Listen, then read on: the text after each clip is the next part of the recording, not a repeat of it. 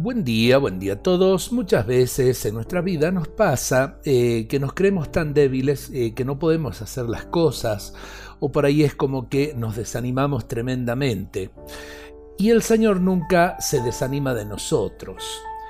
En el Evangelio de San Mateo en el capítulo 16, cuando el Señor elige a Pedro, lo elige como fundamento de su iglesia, sabiendo aún que Pedro lo podía negar.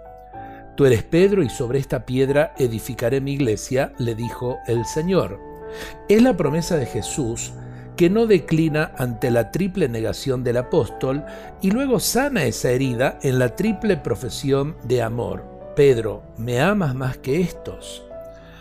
El Señor no nos quiere perfectos, sino sinceros, transparentes, capaces de levantarnos de nuestras caídas.